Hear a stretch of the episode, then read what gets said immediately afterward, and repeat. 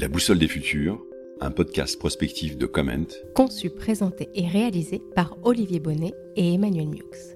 Et si, comme le disait Umberto Eco, le futur était une énigme bienveillante? Jamais nous n'avons semblé autant en passe de devoir tout réinventer, et jamais le futur n'a paru aussi sombre. De la catastrophe climatique annoncée aux nouvelles aliénations technologiques, des problèmes sanitaires à la crise énergétique, des affrontements géopolitiques aux tensions économiques et sociales, le futur ne serait plus seulement incertain, il serait devenu imprévisible et inquiétant. Selon une étude de la Fondation Jean Jaurès, un Français sur deux se dit épuisé par la masse de mauvaises nouvelles.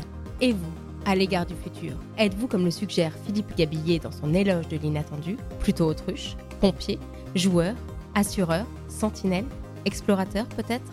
À moins que vous ne soyez devin, prophète, prévisionniste ou planificateur.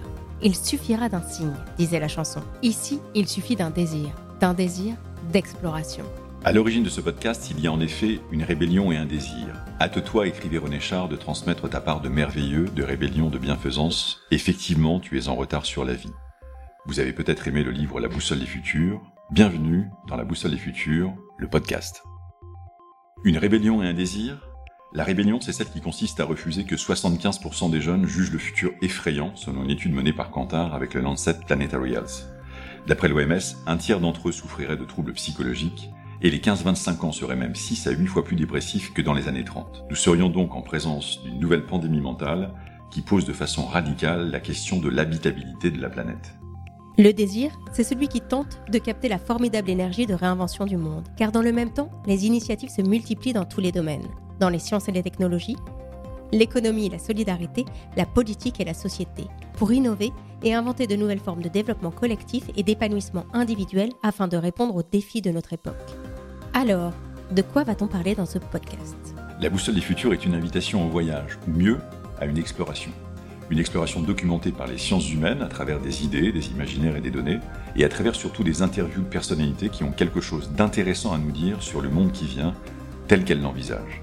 C'est aussi, en dépit des drames de l'actualité, une exploration joyeuse, au sens de Spinoza, une joie qui accroît nos connaissances et notre puissance d'action. Cette exploration assume donc un parti pris positif et actif. Positif parce que, si nous avons raison de cultiver, dirait Heidegger, le souci du monde, il nous faut résister au catastrophisme ambiant et travailler au contraire à substituer le désir à la peur. C'est aussi un parti pris actif car nous disposons à présent, dans de nombreux domaines, de nouveaux pouvoirs d'agir par un niveau supérieur de connaissance et de conscience, d'outillage et d'engagement, d'alliance et d'impact.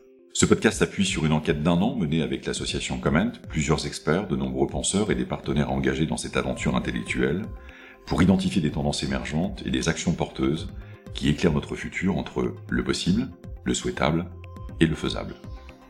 Et pour le premier épisode de La Boussole du futur, nous recevrons Asael Adari, président de la société Occurrence, enseignant à Sciences Po et au CELSA, auteur de plusieurs ouvrages sur la communication et la RSE.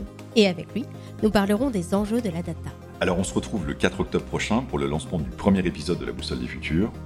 Le podcast prospectif de Comment, conçu, présenté et réalisé par Olivier Bonnet et Emmanuel Miux.